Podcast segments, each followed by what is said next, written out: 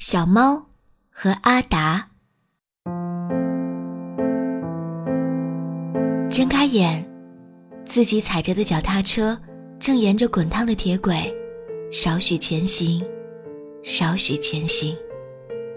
耳边的是蝉鸣，满眼的是蜻蜓。今天会议的议题是将来人类的生存问题。对于这个问题，我还是比较担心的。是不是一个铁石心肠的坏蛋会来破坏地球？很有可能。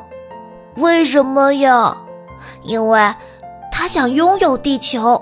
那怎么办呀？不用害怕。有一个战士蒙着面来保护地球。哦，闭上眼，我们正在经历一个零点五秒的等待。